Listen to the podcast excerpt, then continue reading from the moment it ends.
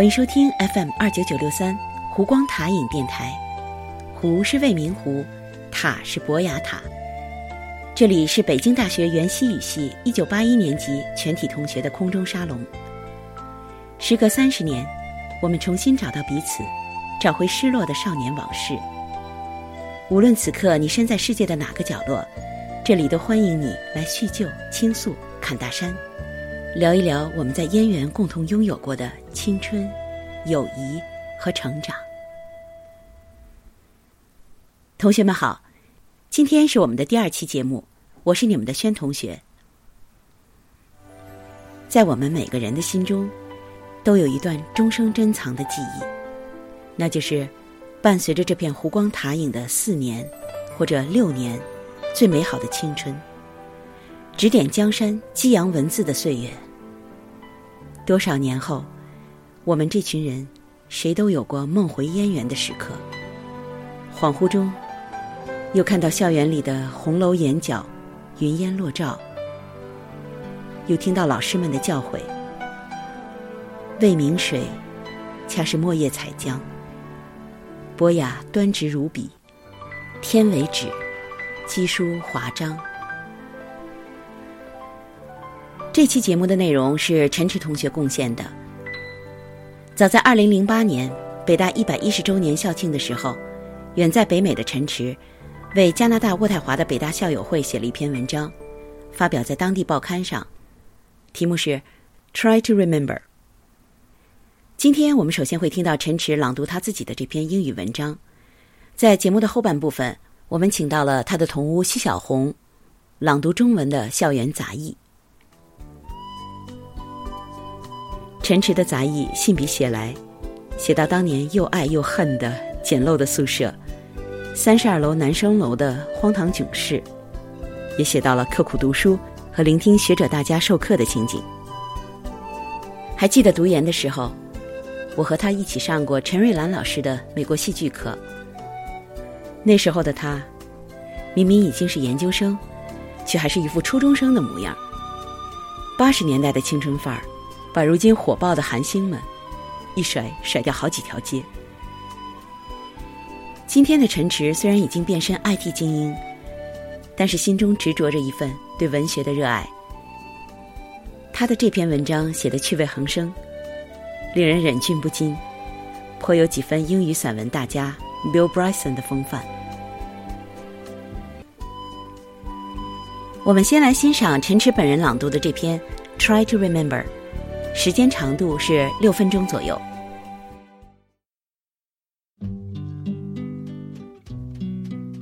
Try to remember. I was caught off guard when Jason of Ottawa Beta Alumni Association called me and asked me to be on the IC review committee for the 110th anniversary of Beta due to my English background. I was humbled and flattered by the request and hesitantly agreed. The call brought back memories, and humility quickly gave way to smugness as I looked back across a span of 20 years. I have had a successful career makeover. I have been indulging myself in the fertile but worldly land of IT. I have settled down and lived a good life with my family. I have been busy with work and domestic duties and coping with mundane things of life.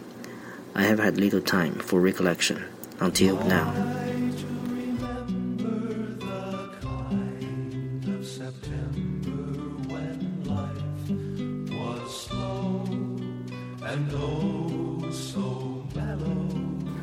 It all goes back to the fall of 1981 when I started my first year with Beida. I was to stay there for the next six years. I was initially not very impressed.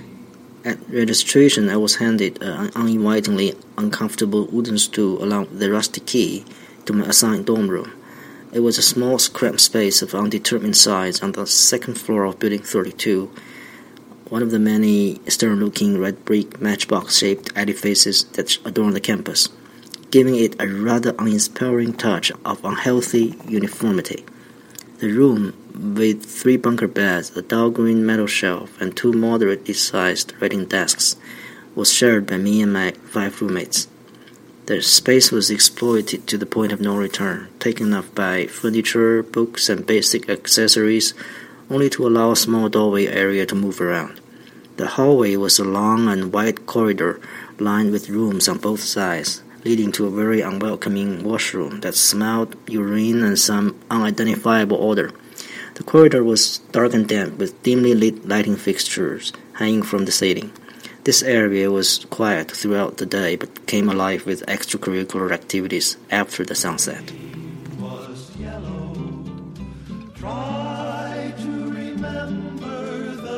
Most of the inhabitants on this floor were foreign language majors who had a reputation for daring, avant garde, and thought provoking behavior.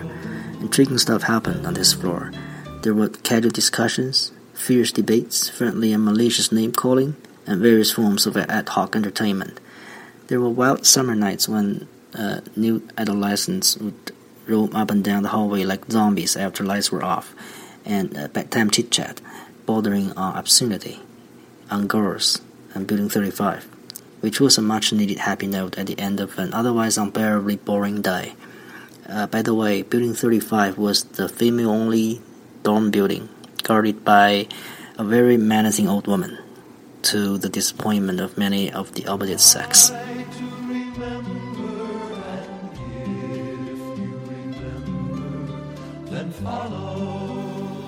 There was a large room diagonally across mine when private parties were thrown from time to time. One of them, a so-called blackout party, was receiving unwanted attention for overly intimate and seductive dance moves, with all lights turned off, uh, which was a definite no-no in the draconian days of early 80s, but could well be contemptuously dismissed as old-fashioned and conservative in these days of unrestricted exploration of both sexes. Isn't it just amazing to see how far we have traveled on the road to enlightenment as a society? As I recall, the party was well publicized and eventually earned the righteous ire of departmental functionaries. And there were no more parties like that in the next few years.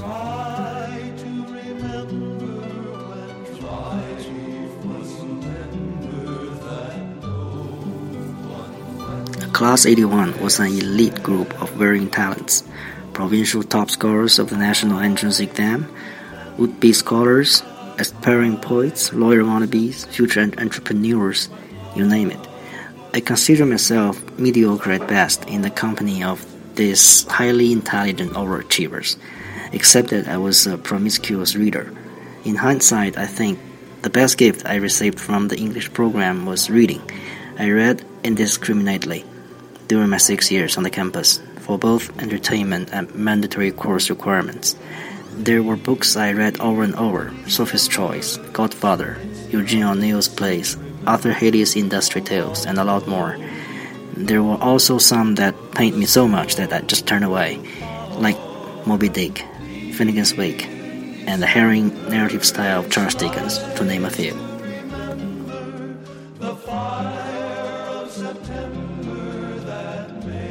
I was learning from the best literary minds in China. I enjoyed Professor Tao Jie's well prepared lecture on American literature. I eagerly looked forward to Friday each week when the drama class huddled in Professor Chen Ruilan's cozy living room to share her eloquently expressed insight on American and European drama. I remain a big fan of Eugene O'Neill and Tennessee Williams until this day, thanks to her attentive guidance. I felt privileged sitting in Professor Li Funing's class on Middle English, and once painstakingly pored over Beowulf and the Canterbury Tales.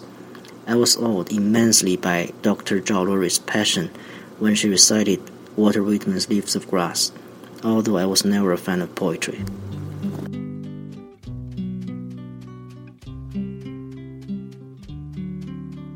It's been over 20 years, and my memories are nothing more than fuzzy, incoherent montage of this not so distant past.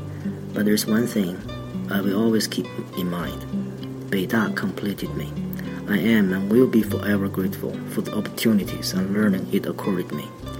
I'd like to revisit the campus sometime, to feel the serenity of the unnamed lake, to cross the hustling intersection known as the Triangle, and to relive the pleasure I had in that little English library tucked neatly into one corner of the lovely antiquated architecture called Democracy. We as alumni come and go. Beta is forever.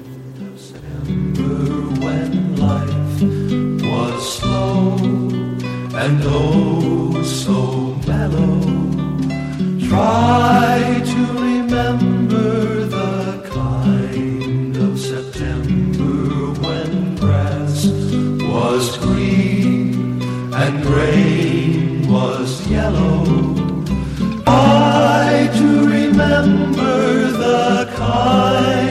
September when you were a tender and callow fellow. 感谢陈池帮我们带回贝明湖畔的青青岁月。做这期节目的时候，我请陈池自己把这篇文章翻译成了中文，还请到了他的同屋奚小红来朗读。在我们的第一期节目里，奚小红没来得及出场，正好借今天这个机会介绍一下他的近况。大家都知道，奚小红在北大是英语法律双科高材生。是从法律大家瑞木先生拿了法学硕士，后来更上一层楼，进了英国剑桥，在法学院深造，荣誉法学硕士毕业，绝对的精英大范儿了。这些年，西同学主要在一些跨国公司担任法律和管理方面的高管，经历丰富，成绩出色。我看过他的履历，哇，好大一堆奖项啊！我这业外人士听都没听说过的。反正他得过杜邦精英这个全球法律最高奖。还有杜邦全球最佳营销奖提名，听着很像奥斯卡提名哎，甚是了得。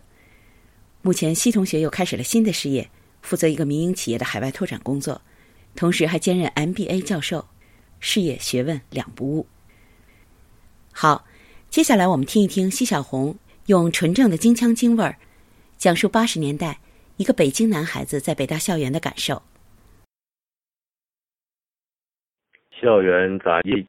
作者陈池，朗诵徐小红。接到渥太华北大同学会 Jason 的电话，让我为纪念北大一百一十周年写点什么。先是不知所措，继而受宠若惊，犹犹豫豫的就这么答应了。放下电话，不免想起许多往事，想起过去二十年所经历的一切。不禁自鸣得意起来。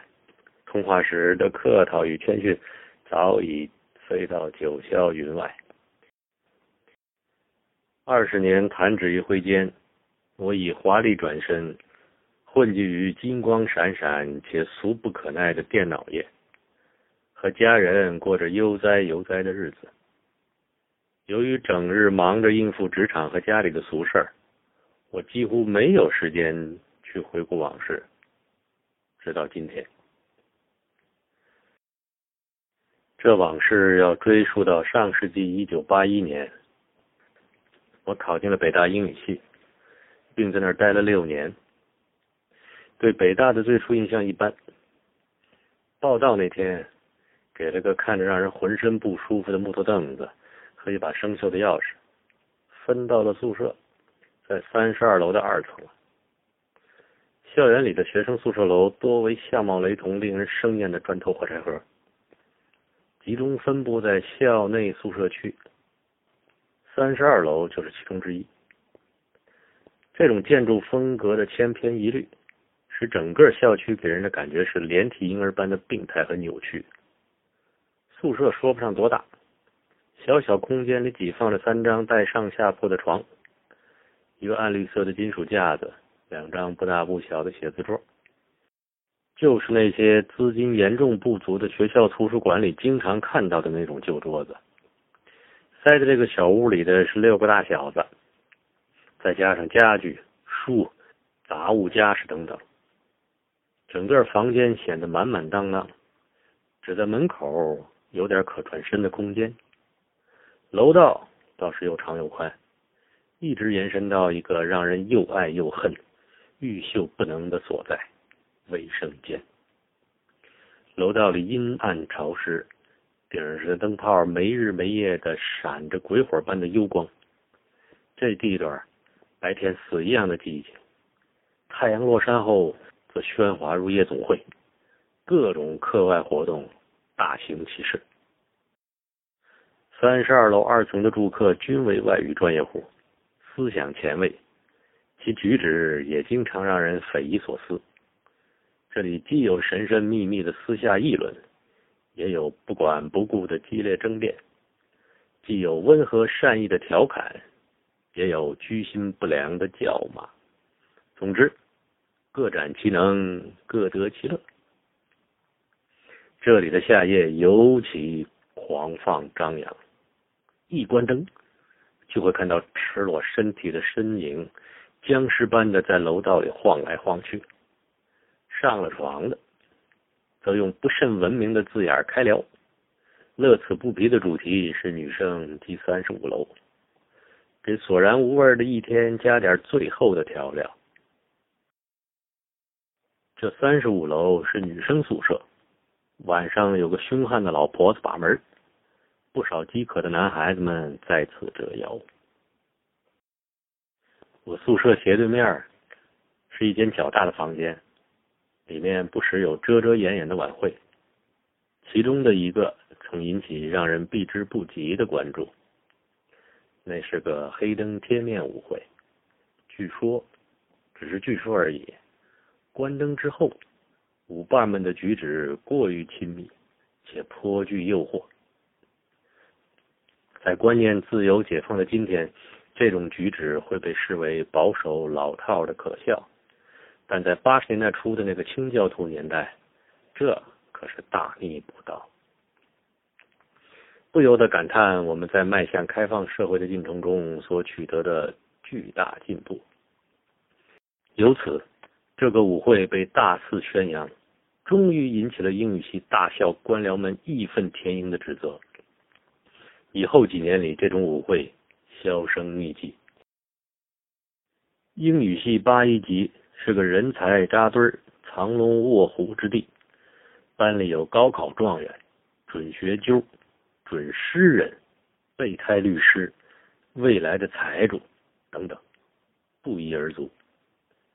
和这些人精比起来，笔者往好了说，是平庸无奇。不过本人也有点值得自夸之处：看书看得又多又杂又快。现在想想，这可是英语系给我的大礼。我看书基本来者不拒，既有流行小说，也有上课必读的纯文学，如苏菲的《选择》《教父》、奥尼尔的戏剧和阿瑟·黑利的工业小说。其中有些书看了不止一遍，也有些书读起来痛苦不堪，不得不半途而废。这类书有《金歌》。芬尼根的《守灵夜》，以及狄更斯那些絮絮叨叨的大部头巨作。我有幸聆听当时中国顶尖的英美文学大家讲课。我很喜欢陶杰老师的美国文学课。陶老师备课充分全面，课讲的非常严谨，可以说是一丝不苟。还有陈瑞兰老师每周五的美国戏剧。那可真是翘首以待呀！大家会聚在老师家那个舒适的客厅里，听陈老师用他那抑扬顿挫的声调，配以丰富的肢体语言，讲解美国戏剧的精华。陈老师的课让我受益匪浅，直到今天，我仍然是尤金·奥尼尔和田纳西·威廉姆斯的忠实粉丝。我还记得李富宁教授的古英语。能亲耳听到李先生讲课，当时坐在那儿，真是感觉三生有幸。然后就是抱着贝奥武夫和坎特伯雷故事集之类的天书，绞尽脑汁的细细琢磨。赵罗蕊教授给我们讲过一次诗歌，讲的是惠特曼的《草叶集》。虽然只是一堂课，但给我的印象十分深刻。一般来讲，我对诗歌的兴趣缺缺。但那次赵先生充满激情的朗诵《草叶集》的情景，我终身难忘。一晃快三十年了，我的记忆有点模模糊糊，甚至残缺不全了。但我十分清楚，是北大造就了我，对此我铭记在心。对于老师们的教诲，我充满感激，永志不忘。我希望在不远的将来重访校园，再次感受一下未名湖的宁静，再次穿过热闹的三角地，再次造访民主楼那个古色古香的小楼里一个安静的角落——西图书室，重新体验当年在那儿找到的无穷乐趣。百年来，作为北大校友的我们，进进出出，如匆匆过客。只有北大，在喧闹中存在着，直到永远。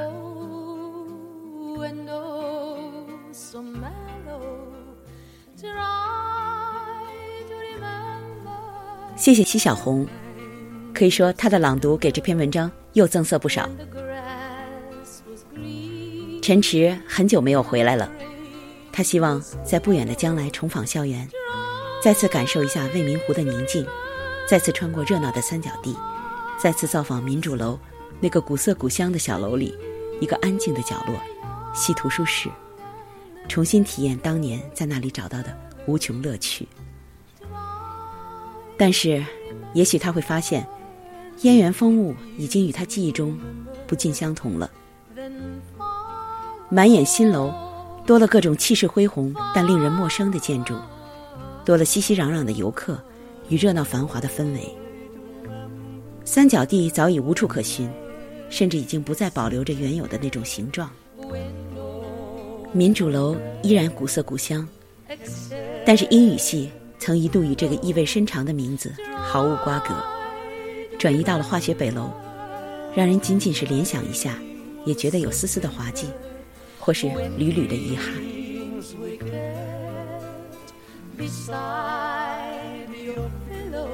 今天早晨，专门向柯彦斌核实了一下，最新的消息是，整个外语学院即将搬迁，迁入东操场那边一批新盖的旧楼，所有的图书室届时会深入地下二层。不知道陈池听了会有什么样的感慨？六朝浪雨随风过，一勺清水润物长。只有我们的未名湖，在各种喧嚣与热闹中，一如既往的沉静着。那里是我们每个人永远的精神家园。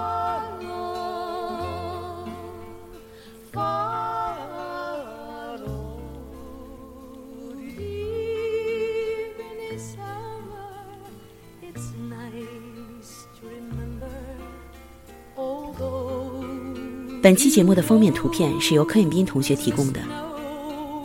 感谢收听《湖光塔影》，我们下期节目再见。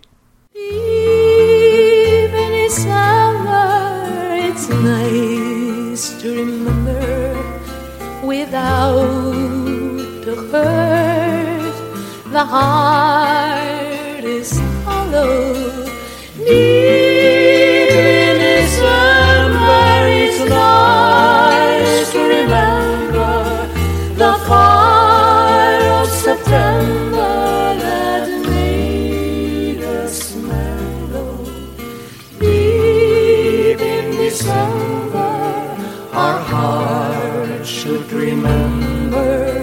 and find